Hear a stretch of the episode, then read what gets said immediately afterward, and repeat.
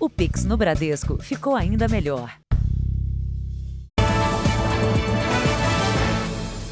Boa noite. Boa noite. O golpe do falso emprego ganhou uma nova versão nas redes sociais. A promessa é de ganhos altos. O interessado precisa apenas compartilhar as páginas das supostas empresas. Mas os criminosos pedem dinheiro para as vítimas começarem um trabalho pela internet e fazem ameaças quando elas descobrem que foram enganadas. Para o Wellington, que ainda se recupera de um acidente de moto, a proposta parecia irrecusável. Ganhar dinheiro sem sair de casa, nem fazer esforço. Teria apenas que compartilhar e curtir postagens de empresas nas redes sociais. Os americanos que têm bastante dinheiro, que tem um vídeo que às vezes não dá não, rende, né? Aí eles contratam a empresa para dar like para eles. Ele se cadastrou no aplicativo da suposta empresa e descobriu que para começar a trabalhar teria que primeiro pagar uma taxa. O motoboy desembolsou 840 reais para poder curtir postagens diariamente e em uma semana recebeu cerca de mil reais. Naquele momento, o motoboy se animou e viu pessoas como ele comemorarem ganhos altos nos grupos de mensagem. Então, resolveu investir o dinheiro que tinha guardado para tentar receber mais.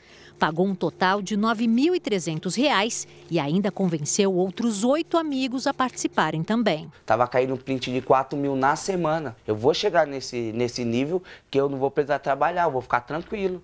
Em poucas semanas, a suposta empresa parou de pagar e o motoboy se deu conta de que tinha sido enganado. Com a internet, o antigo golpe do emprego evoluiu e passou a ter potencial para fazer um número ainda maior de vítimas. Hoje, em vez de cobrarem por cursos de capacitação em troca de vagas de emprego que não existem, criminosos apostam nas chamadas pirâmides financeiras. Eles atraem as vítimas com a promessa de remunerar muito bem quem pagar mais taxas e trouxer mais pessoas para o negócio. Wellington e outras vítimas tentaram reaver o dinheiro que investiram, mas ainda não conseguiram. Grupos de mensagens reúnem relatos de centenas de vítimas. Algumas receberam ameaças de morte após cobrarem o dinheiro que pararam de receber. Consulta o histórico da empresa, vê quanto tempo ela existe, vê se é uma pessoa que está por trás daquilo ou se é uma empresa mesmo. Tomar cuidado com ganhos fáceis. Não existe ganhos fáceis. Desempregado e sem as economias que juntou, Wellington acha difícil recuperar o prejuízo. Ele não se conforma. Receber eu não vou, né? difícil, mas o ruim é que eles, eles atacam mais quem não tem, sabe? Que nem eu, eu tava com a reserva lá da, da motinha que eu vendi, perdi tudo. Veja agora outros destaques do dia. TSE determina que notícias consideradas falsas devem ser retiradas da internet em duas horas. Primeira-ministra do Reino Unido renuncia após plano econômico fracassado e inflação em alta. Falta de chuva pode causar prejuízos para produtores de soja. Governo lança campanha nacional de combate à dengue. Há 10 dias das eleições, os compromissos de campanha dos candidatos Jair Bolsonaro e Luiz Inácio Lula da Silva.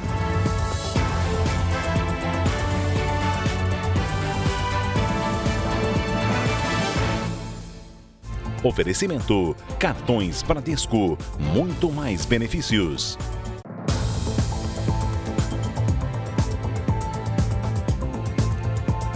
Em São Paulo, uma mulher foi arrastada por um motorista de aplicativo. Motivo? Ela não tinha o código para retirar a entrega. A vítima deu queixa na polícia por lesão corporal. Imagens das câmeras de segurança mostram o exato momento em que a professora é arrastada pelo carro do motorista de aplicativo. Ana Paula tem 41 anos e está muito abalada. Ela aguardava uma encomenda do ex-marido para o filho. Quando foi retirar o pacote, percebeu que estava sem o código exigido pelo aplicativo. Na correria, eu acabei esquecendo o celular em casa. Subi correndo. Quando eu voltei, ele estava gritando horrores no carro falando com alguém, dizendo que eu tinha feito ele perder várias corridas. Nas imagens é possível perceber quando o motorista joga o pacote para fora do veículo e dá a partida, segurando o braço da mulher. Por sorte, ela não sofreu nenhum ferimento grave. Ele só parou porque ele percebeu alguém entrando no condomínio e, me soltou. Minutos depois do ocorrido, Ana recebeu um e-mail da empresa de transporte, afirmando que tinha infringido as regras da companhia e que estava sendo banida do aplicativo. Esse especialista em segurança dá algumas dicas de como reagir em casos de atitudes agressivas. Você nunca deve buscar o confronto. Se você percebe que a pessoa está exaltada, está nervosa, a primeira coisa é se afastar um pouco. Se sentir que a pessoa está ficando exaltada demais, podendo chegar a vias de fato, volte para casa ou volte para o prédio, ou seja, tentar se prevenir. Em um e-mail, a equipe de segurança do aplicativo disse que lamenta o ocorrido e que a empresa não admite qualquer tipo de comportamento violento. Afirmou ainda que vai auxiliar com todos os dados necessários para a investigação. Ana Paula registrou um boletim de ocorrência. É o que eu mais quero, é justiça. Tanto do motorista que me agrediu e também da empresa do aplicativo, porque quando eu mais precisei eu não tive respaldo nenhum.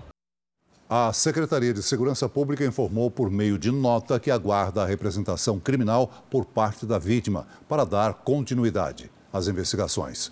Já a empresa 99 afirmou que apura o caso e está à disposição das autoridades. Uma quadrilha de receptação e clonagem de veículos foi desarticulada pela Polícia Federal no Rio de Janeiro. Sete pessoas foram presas. A polícia precisou de um carro blindado para cumprir um dos mandados de prisão. 25 pessoas foram indiciadas e sete presas. A quadrilha clonava os veículos e depois os revendia como se fossem regularizados. O grupo adulterava os carros que tinham sido roubados por traficantes e veículos de locadoras que foram alugados de maneira fraudulenta. Os carros roubados eram entregues a uma equipe de clonadores, pessoas que adulteravam a numeração do chassi, do motor e dos vidros. Uma vez feita a mudança, uma funcionária que atuava no Detran conseguia os documentos. O papel com o timbre do Departamento de Trânsito era garantia da autenticidade do golpe. Depois, era só revender o veículo. Em uma ocasião, eles venderam cinco veículos clonados para uma agência de Niterói. O proprietário dessa agência comprou esses veículos achando que os veículos eram bons, ele ia revender esses veículos. Hortência de Barros Walter é apontada na investigação como peça fundamental para os golpes da quadrilha. Ela trabalhava numa empresa que prestava serviços ao Detran Segundo o Departamento de Trânsito, a funcionária da empresa terceirizada foi demitida. Ela entrava no sistema do, do, Detran e pegava todas as informações de um outro veículo com as mesmas características. A polícia estima que o grupo clonava cerca de 20 carros por mês. Um idoso morreu depois de ser atropelado por uma influenciadora digital no interior de Minas Gerais. Ele chegou a ser internado e teve uma perna amputada. De acordo com os familiares da vítima, a jovem, de 20 anos, não prestou nenhuma assistência a eles. O idoso foi atropelado na porta de casa. Agostinho da Silva, de 86 anos, estava sentado neste muro, um hábito que mantinha há 40 anos. Um homem muito forte, todo mundo via, sentado na porta dele, mais, ficava ali há mais de 40 anos. Tanto é que tem, o pessoal comove porque passavam, mexia com ele, cumprimentavam com ele, então por isso todo mundo ficou comovido. O carro que atingiu Agostinho era conduzido pela cantora e influenciadora Júlia Reis. O veículo ficou destruído. Ela chegou a publicar um vídeo nas redes sociais dizendo que também se feriu no acidente, cancelou um show e que lamentava o que aconteceu. Eu ainda estou em choque, estou muito triste, fiquei um pouco traumatizada. E eu não vou fazer esse show hoje pelo fato de não estar tá bem, né? Porém, horas depois, Júlia foi flagrada cantando em um karaokê.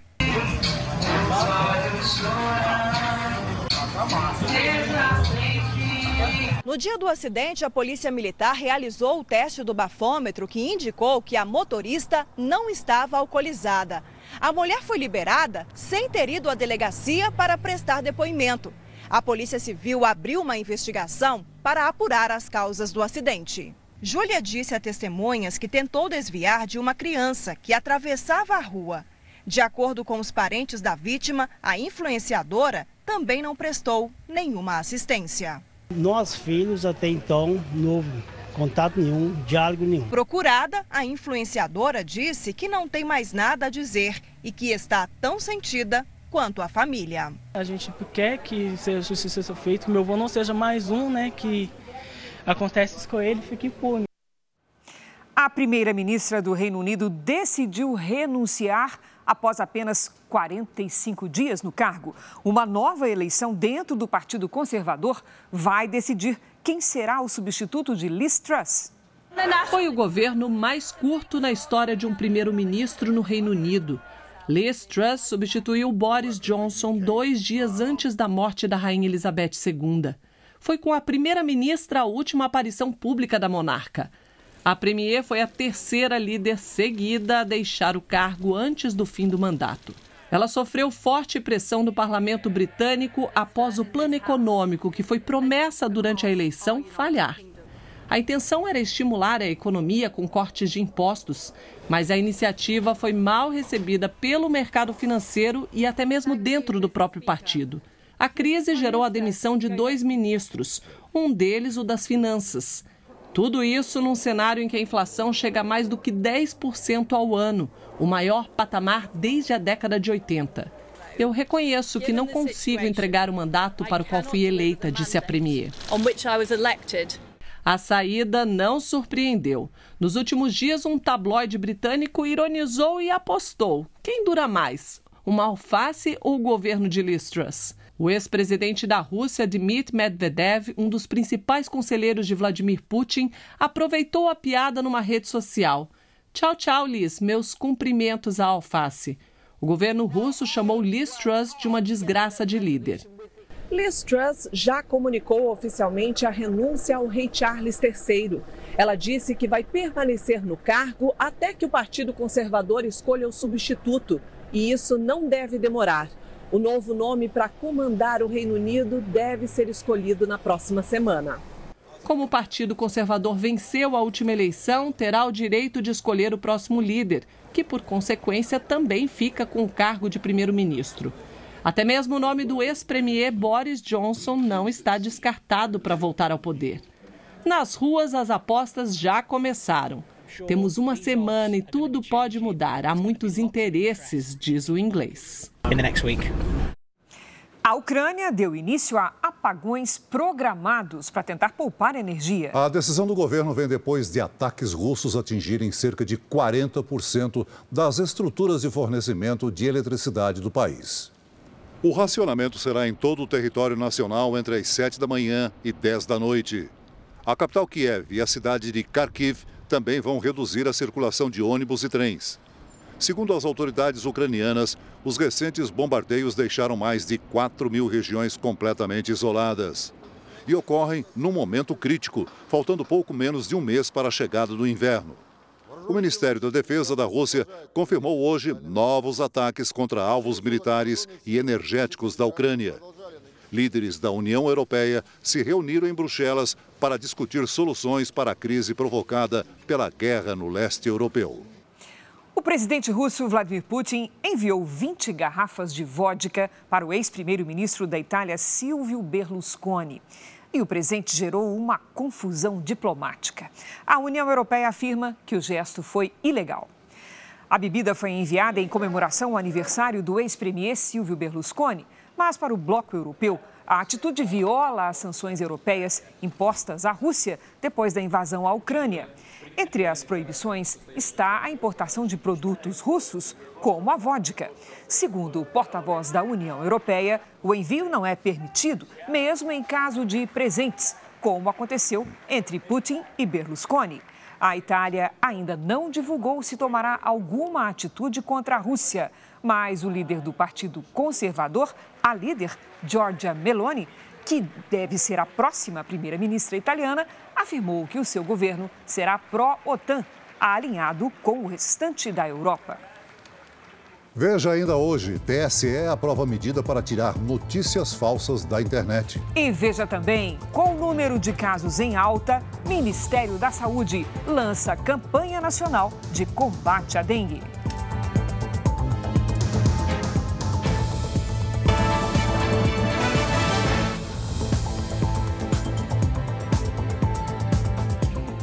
Muitas mulheres, abrir o próprio negócio, com por menor que seja, é uma garantia de independência financeira. Um programa da Caixa Econômica Federal ajuda quem quer empreender com crédito e dicas valiosas para tocar o projeto no dia a dia.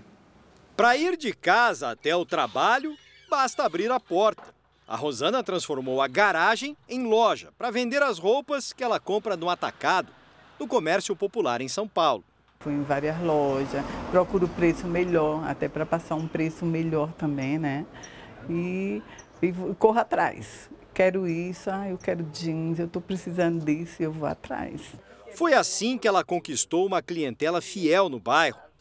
Agora sonha em ampliar o negócio, mas ainda não sobrou dinheiro para instalar uma porta de vidro, a vitrine que ela gostaria de ter. Gostaria de fazer uma porta de vidro, né? Porque mesmo que eu estivesse precisar entrar em casa, tá fechada, alguém chega, toca, me chama, eu atendo. Segundo, é, valoriza mais as roupas, né? Para quem trabalha por conta própria, pode ser difícil crescer por não ter como investir para faturar mais. A nova ação da Caixa Econômica Federal, em parceria com o Sebrae, pode ser a ajuda que faltava para mulheres empreendedoras. O programa, voltado só para elas, oferece orientações para tocar o dia a dia do negócio e uma linha de crédito com juros baixos. A Caixa destinou um bilhão de reais para a ação. Para ter acesso, a mulher precisa estar formalizada como microempreendedora individual e passar por um curso de capacitação. Receber o empréstimo de até mil reais é o primeiro passo para avançar.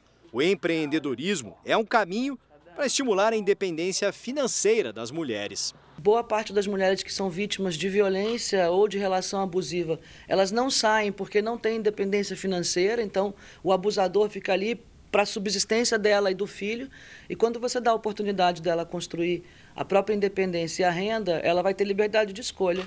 Ter um dinheiro extra para investir pode ser o primeiro passo para chegar mais longe. Como é final de ano também, chegando, a gente já tem que pensar, trabalhar. A Polícia Federal realizou hoje uma operação em Boa Vista, Roraima, para investigar um suposto esquema responsável pelo comércio ilegal de ouro. O esquema teria movimentado mais de 300 milhões de reais em 20 estados. Foram cumpridos 18 mandados de busca e apreensão. A investigação teve início após a análise da vida financeira de um dos suspeitos, preso por tráfico de drogas. Uma joalheria de fachada foi identificada. Ela teria movimentado mais de 200 milhões de reais em cinco anos. Os suspeitos buscavam simular uma origem legal para o minério. Eles simulavam a compra do ouro de imigrantes venezuelanos que chegam ao Brasil em busca de melhores condições de vida. Veja a seguir. Capitais do sul do Brasil registram temperaturas abaixo do normal. E ainda hoje, o que fizeram os candidatos Jair Bolsonaro e Luiz Inácio Lula da Silva a 10 dias das eleições.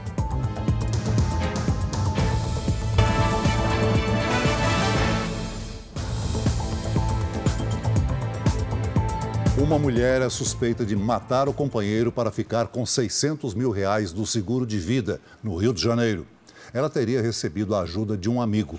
Para despistar a polícia, a namorada chegou a registrar boletim de ocorrência de desaparecimento da vítima. Andréia Ramos Cortes confessou ter planejado a morte do companheiro.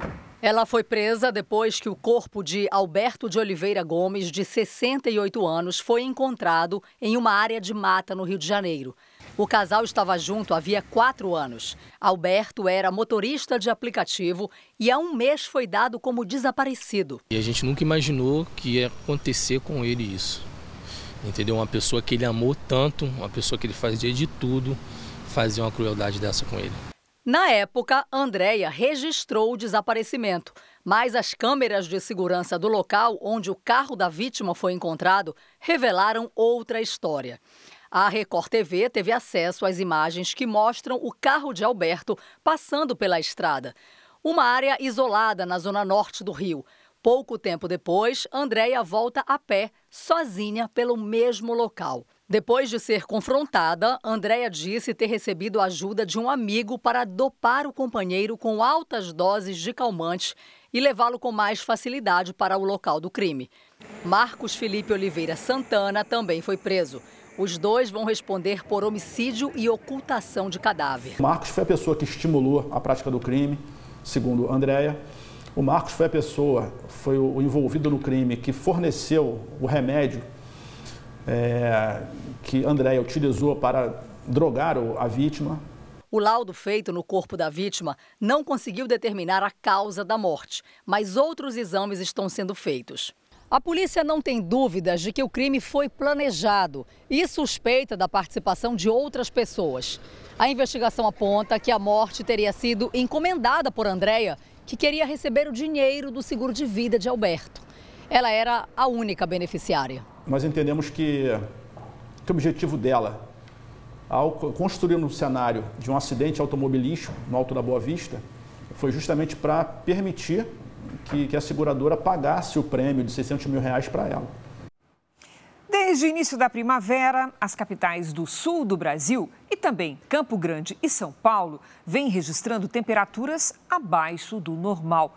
Cadê o calor da estação? Vamos perguntar para a Lidiane Sayuri?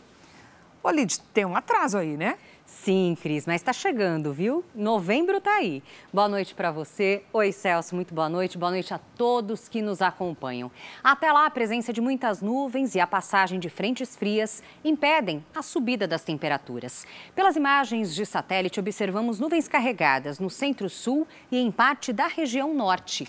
Uma nova frente fria, com um ciclone mantém as tempestades. Há risco de temporais com granizo e ventania em toda essa área vermelha que corta o Brasil. Nas áreas claras do mapa, sol e poucas nuvens. Mas atenção, porque a partir da próxima semana há previsão de mudança no tempo para a região nordeste do país, com temporais. Em Curitiba, sexta-feira, com previsão de chuva forte pela manhã e à tarde, máxima de 24 graus. No Rio de Janeiro e em Goiânia, sol, chuva forte, raios e 34. Em Teresina, faz 38 e em Palmas, até 37. Em São Paulo, muitas nuvens e temperaturas amenas. Nesta sexta, faz até 25 graus com chuva a qualquer hora. No fim de semana, máxima de 22. Vamos ao tempo delivery. O Luiz quer saber a previsão para a cidade de Corumbá, em Mato Grosso do Sul. Vamos lá, Celso. Oi, Luiz. O calor está garantido nos próximos dias. Nesta sexta, pode chover pela manhã. À tarde, faz até 31 graus. Fim de semana ensolarado, com 32 graus. A Karina está de olho nos termômetros em contagem, em Minas Gerais. Vamos para lá. Karina, seguinte, o sol fica mais escondido por aí. Tem previsão de chuva e queda nas temperaturas. Nesta sexta faz até 31 graus com chuva a partir da tarde. No fim de semana, atenção, chuva forte e máximas de 25 e de 23 graus. Quer participar do Tempo Delivery também? Poste uma mensagem nas redes sociais com a hashtag você no JR e o nome da cidade que quer consultar. Cris, Celso. Obrigada, Lidy. Até amanhã, Lidy. Ainda hoje, o dia de campanha de Jair Bolsonaro e Luiz Inácio Lula da Silva. E veja também, ladrões furtam loja de material de motocicletas e deixam prejuízo de 50 mil reais.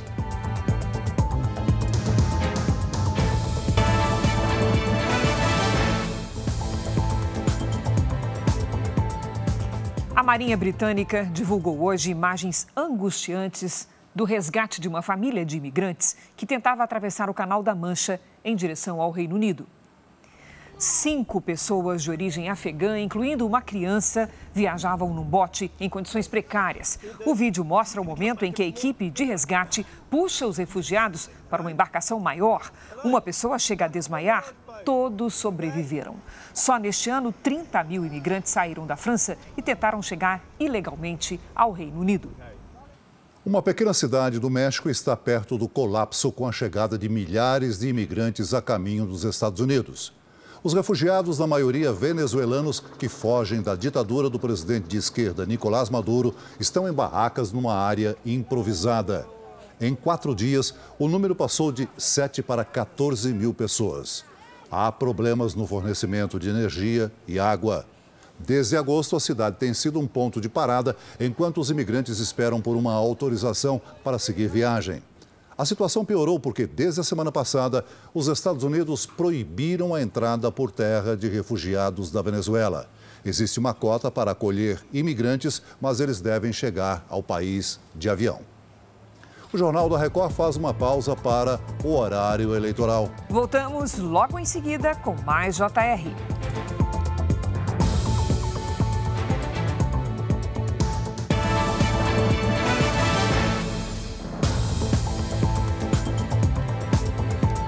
A madrugada de terça-feira tem sido o período da semana mais escolhido por criminosos para invasões a comércios na maior parte do Brasil. Um levantamento feito por uma empresa de vigilância mostra, Celso, que é entre as duas e as quatro da manhã que a maioria dos crimes acontece. Pelo menos três homens participaram do furto à loja de material de motocicletas na zona norte de São Paulo. Às 2h23 da manhã, uma câmera de segurança mostra um dos criminosos já dentro da loja, usando a luz do celular para identificar o que será levado. Durante as próximas duas horas, eles vão entrar e sair várias vezes enquanto escolhem o material. Às 4 e 7 já são três os ladrões do lado de fora. Um deles levanta a porta de ferro e dois entram. Em seguida, chega o caminhão onde as mercadorias roubadas serão transportadas. Os ladrões levaram capacetes, jaquetas e dinheiro do caixa. No total, o prejuízo foi de 50 mil reais. Mas o que chama a atenção é que os criminosos pareciam saber detalhes da loja. Um deles, por exemplo, quando entrou aqui, foi direto ao alarme, que na época ficava aqui atrás desse balcão.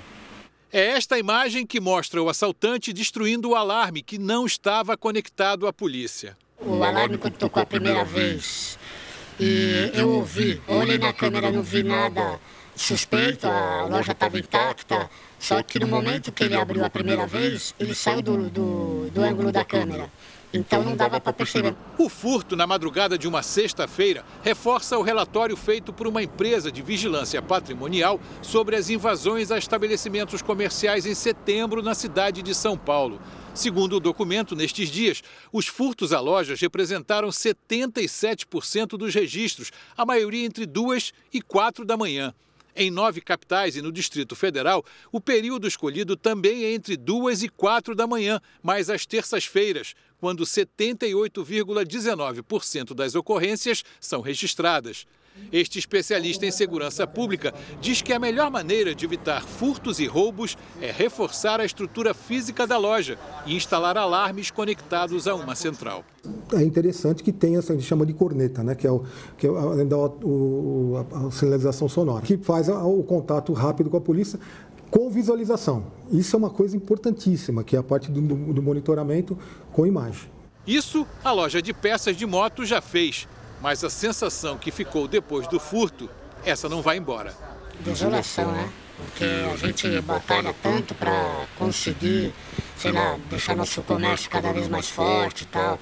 É, e chega aqui e vê parte do seu esforço levado por alguém que só teve o mínimo esforço de levantar uma porta, levar todo um sonho seu, é muito complicado. Um homem foi morto ao tentar proteger a mulher durante um assalto na zona norte do Rio de Janeiro. Pedro Paulo Filho tem os detalhes. Boa noite, Pedro Paulo. Oi, Cris, uma boa noite para você, boa noite a todos. Olha, a vítima trabalhava numa empresa de óleo e gás e estava voltando para casa quando foi baleada. A mulher de Bruno Gomes Valentim da Costa contou que costumava esperar o marido de carro na saída da estação do metrô, exatamente para evitar a violência do bairro onde moram. Só que ontem ela foi atacada por um criminoso enquanto aguardava. O Bruno viu o assalto à distância e, para proteger a esposa, jogou uma mochila na direção do assaltante. Segundo a PM, o criminoso atirou a queima-roupa. Bruno tinha 41 anos e, além da mulher, deixa duas filhas. Cris e Celso. Obrigada, Pedro Paulo.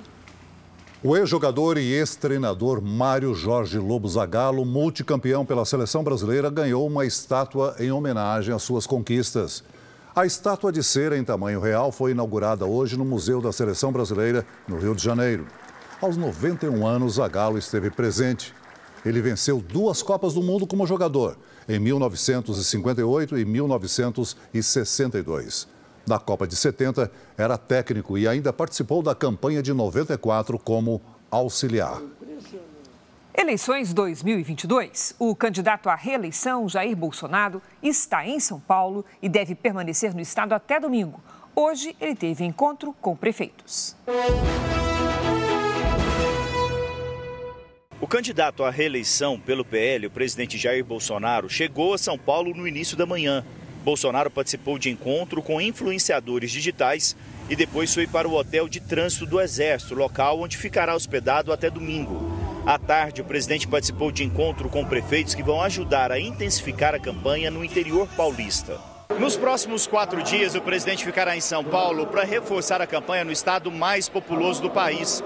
Os coordenadores querem ampliar a vantagem aqui e estão otimistas com as pesquisas recentes que mostram crescimento de Bolsonaro. Integrantes da cúpula da campanha me disseram que esperam um crescimento ainda maior do presidente nos dez dias antes do segundo turno. A meta é atingir 4 milhões a mais de votos em São Paulo. Continuar fazendo aliança com prefeitos, governadores, muitos contatos com algumas autoridades executivas do Nordeste e continuar no meio do povo. Trabalhar, explicar, não é só indeciso em reverter votos. Acredito que a gente esteja indo muito bem.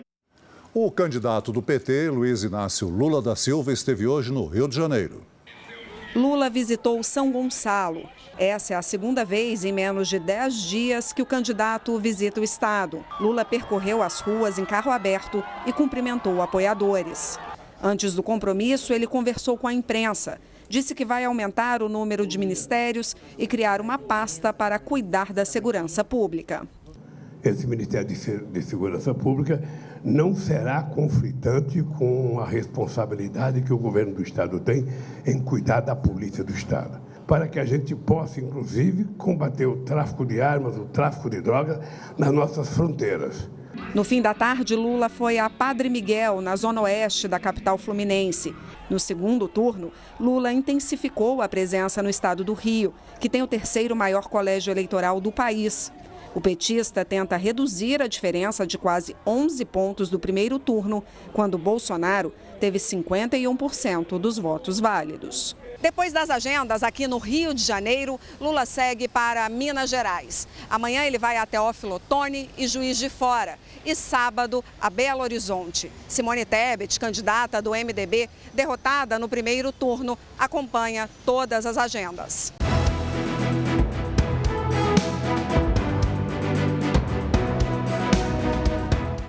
Um levantamento divulgado hoje pelo Instituto Paraná Pesquisas mostra empate técnico entre os dois candidatos à presidência da República. Vamos aos números.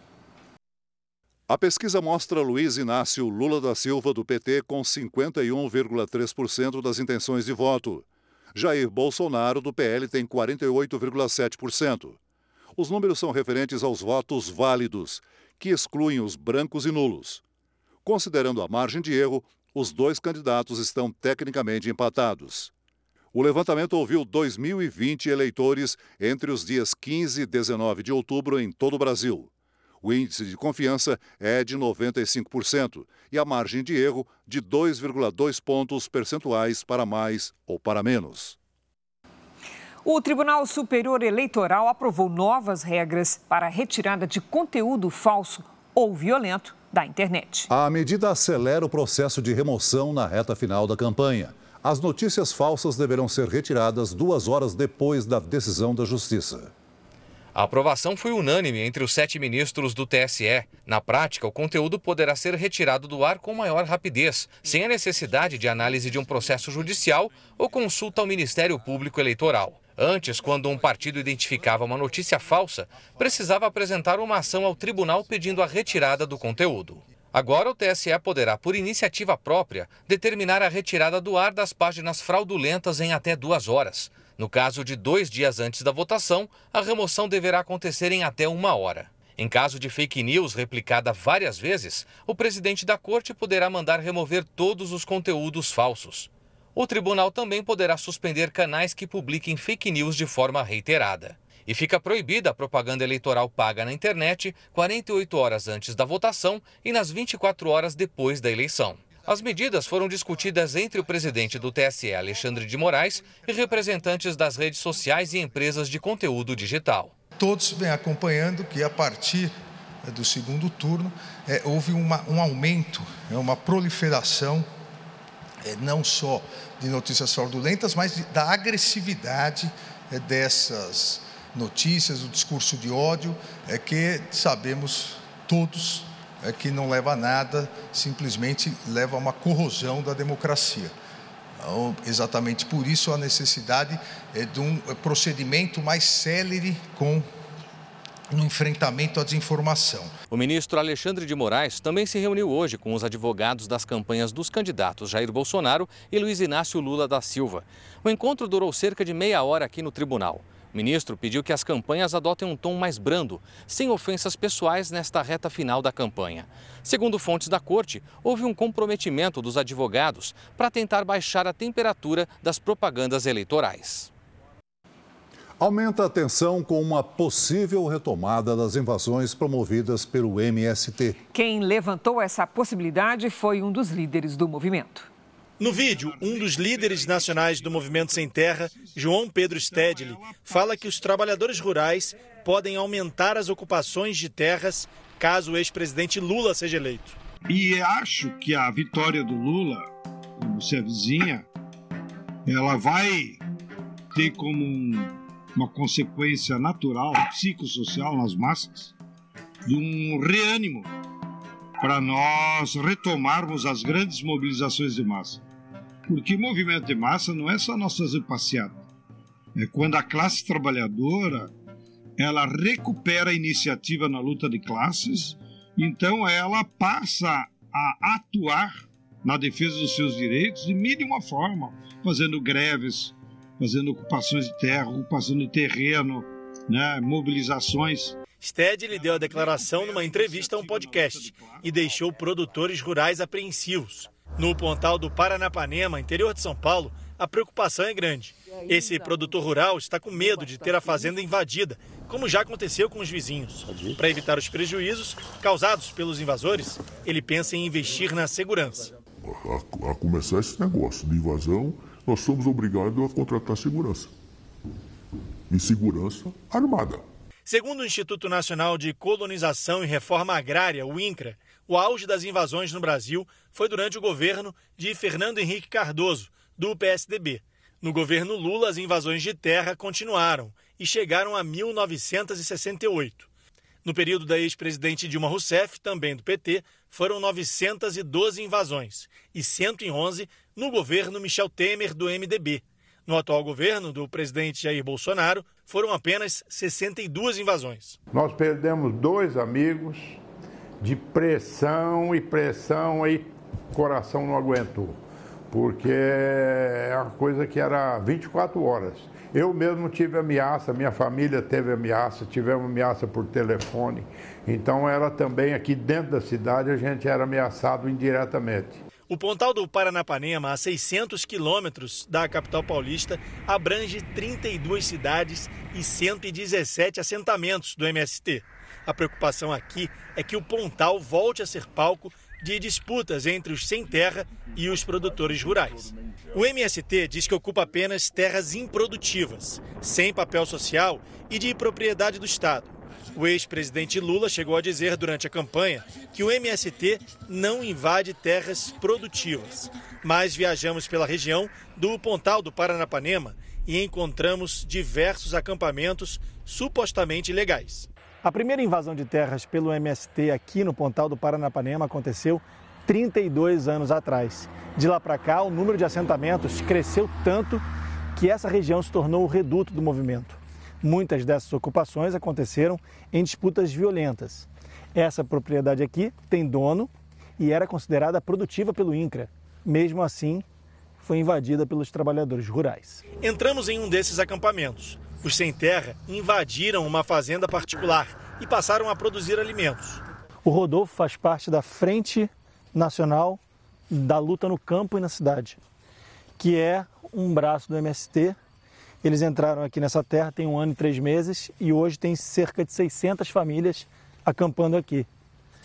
Ele diz que é uma terra devoluta, que é uma terra que deveria ser devolvida para o Estado, uma terra do Estado, e que eles poderiam entrar, mas a gente não sabe quem é o dono. Não apareceu ninguém para tirar, eles vão ficando aqui. Isso acontece em outras regiões aqui do Pontal também, né, Rodolfo? Essa aqui tem muita terra devoluta. E essa terra devoluta não é ninguém, é do governo. A realidade é essa terras são todas do governo. As famílias até plantam aqui, mas, segundo esse advogado, é uma ocupação ilegal. Você ocupa o que está desabitado, o que está desocupado. Aqui não tem nada desabitado, está tudo habitado, então é uma invasão. O governo Bolsonaro distribuiu títulos de terras devolutas aos assentados para tentar pacificar a região. Parte dessas terras é usada para construir assentamentos legalizados. As famílias recebem um pedaço de terra para produzir. Esse homem, que já morou em um assentamento do MST, conta que abandonou o movimento porque não conseguia sobreviver com o que ganhava na produção. Não tinha água, eu tive que fazer um poço. Energia, não tinha. Né? É, recurso, nada. A Federação da Agricultura e Pecuária do Estado de São Paulo demonstra preocupação com um possível aumento de invasões de terra. Nós ah, apostamos na liberdade econômica. Nós não gostaríamos nunca mais voltar ao que era o passado. Né? Invasões de terra, instabilidade, é, preocupação em vender o seu próprio produto. Então nós precisamos sim fortalecer a economia para o emprego e renda. Produtores rurais temem as novas invasões e buscam na justiça uma maneira de se proteger. Eu mesmo tive uma ameaça de invasão há uns dois meses atrás, então hoje a nossa, a nossa fazenda lá está protegida pela lei com um interdito proibitório. No caso de uma invasão, com esse interdito, o juiz manda imediatamente tirar da invasão. Nas diretrizes do programa de coligação de campanha do candidato Lula, não consta nenhuma menção direta ao movimento sem terra. Em apenas um trecho, a candidatura se compromete em promover um novo modelo de ocupação e uso da terra, com reforma agrária. Em nota, o Partido dos Trabalhadores diz que o possível aumento das invasões em um novo governo de Lula é uma mentira para espalhar medo. Segundo a nota, os governos do PT foram os que mais investiram na reforma agrária. Informa ainda que nenhuma terra produtiva foi desapropriada e encerra dizendo que o PT garantiu a paz no campo. Os candidatos ao governo de São Paulo cumpriram a agenda hoje na capital paulista. Durante a tarde, o candidato do Republicanos, Tarcísio de Freitas, esteve com o presidente Jair Bolsonaro em um encontro com lideranças políticas que reuniu milhares de pessoas no ginásio da Portuguesa. Nós vamos levar o recurso para a ponta. Nós vamos manter o que está bom. Procurar aperfeiçoar aquilo que dá para se aperfeiçoar. Procurar dar rápido aquilo que dá para dar rápido. Para que São Paulo continue sendo esse grande estado e a locomotiva do Brasil. Agora à noite, Tarcísio participa de uma reunião no Palácio dos Bandeirantes, sede do governo do estado de São Paulo. Fernando Haddad participou de uma carreata. O objetivo da campanha do PT essa tarde foi aproximar o candidato do eleitor da Zona Norte de São Paulo. O candidato do PT percorreu ruas dos bairros de Santana e Tucuruvi. Ele disse que, se eleito, irá fazer mudanças na Polícia Civil para que exista mais eficiência no combate ao crime organizado. Eu preciso de uma Polícia Civil reformada nos moldes da reforma que nós fizemos com a Polícia Federal. Para que ela, integrada com a Polícia Militar, que é o policiamento ostensivo, possa chegar à organização criminosa. Veja agora o dia dos candidatos ao governo da Bahia. A CM Neto do União Brasil fez uma caminhada na cidade de Senhor do Bonfim, no norte da Bahia. À tarde viajou para Alagoinhas, no agreste do estado, para outra caminhada. E agora há pouco realizou um comício na periferia de Salvador. Jerônimo Rodrigues, do PT, participou de uma carreata em Valença, no litoral baiano. Depois fez caminhadas nas cidades de Tuberá e Santa Bárbara. Ele terminou o dia num comício no município de Serrinha. Vamos ver como é que foi o dia dos candidatos ao governo do Rio Grande do Sul. O candidato Eduardo Leite, do PSDB, participou de uma sabatina na Associação Gaúcha de Emissoras de Rádio e Televisão. O ex-governador destacou a reforma no Presídio Central como um dos avanços do seu mandato. Nós estamos demolindo o Presídio Central e reconstruindo uma nova formatação, colocando o número adequado de presos, porque se a gente quer enfrentar o tráfico e o crime organizado, quando a gente prende esses elementos, a gente tem que garantir que eles não tenham comunicação com o mundo exterior. O candidato Onix Lorenzoni, do PL, esteve em Caxias do Sul, na Serra Gaúcha. Ele participou de um encontro com empresários da Câmara de Indústria, Comércio e Serviços do município. Onix ouviu propostas do setor e se comprometeu a auxiliar crianças em situação de vulnerabilidade social. Nós vamos conveniar com o Ministério da Cidadania e vamos atender 100% das crianças pobres de 0 a 36 meses. E depois vamos continuar cuidando dos 37 aos 5 anos e 11 meses. O ator Kevin Spacey foi considerado inocente da acusação de abuso sexual contra o também ator Anthony Rapp. O crime teria acontecido há 36 anos, quando o denunciante ainda era adolescente. Kevin Spacey não comentou, mas a advogada dele agradeceu ao júri por ter percebido o que chamou de acusações falsas. De volta a Brasília, o Ministério da Economia divulgou agora há pouco uma nota em que informa que não há qualquer plano para fazer os reajustes anuais do salário mínimo e das aposentadorias apenas pela inflação. O ministro Paulo Guedes informa que a inflação é a correção mínima, ou seja, o salário e as aposentadorias poderão ter correções acima do índice. Isso está sendo estudado pelo Ministério. A nota classifica como mentirosa a ideia de que o Ministério pretenda adotar medidas que causem danos à população de baixa renda. Em Brasília, o Ministério da Saúde lançou hoje a campanha nacional de combate ao mosquito transmissor de doenças como a dengue, a zika e a chikungunya. Só neste ano, o número de casos de dengue no Brasil subiu quase 185%. A campanha Todo Dia é Dia de Combater o Mosquito será veiculada na TV, no rádio e na internet e trará informações sobre os principais focos de proliferação do mosquito e orientações sobre a prevenção. O ministro Marcelo Queiroga pediu o apoio da população. O principal problema são é, os criadouros do mosquito, que precisamos combater. E nós não temos é, sozinhos como fazer isso com eficiência. Se não houver a colaboração da sociedade, todo ano nós vamos ter casos e casos e casos de dengue, de zika, de chikungunya. De janeiro a outubro, o registro de casos da doença chega a mais de 1 milhão e 300 mil, um aumento de 185% em relação ao mesmo período do ano passado. Brasília, no Distrito Federal, Goiânia e Aparecida de Goiânia, em Goiás, Joinville, em Santa Catarina e Araraquara, em São Paulo, são as cinco cidades com mais casos no país. Três das cidades com os piores índices estão aqui no Centro-Oeste, a região com maior incidência da doença por habitante. São mais de 1.900 casos a cada 100 mil pessoas. Ontem, em Mato Grosso do Sul, foi confirmada a morte por dengue de uma bebê de oito meses. Segundo a Secretaria de Saúde do Estado, o diagnóstico só foi feito 20 dias depois da morte da bebê.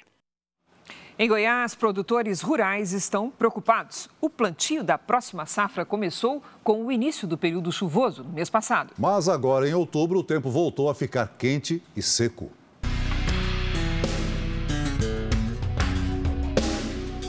Seu Francisco tem uma plantação de hortaliças em Goiânia. Com o calor extremo, teve que aumentar o fluxo de água nas plantas. Tem que aguar direto.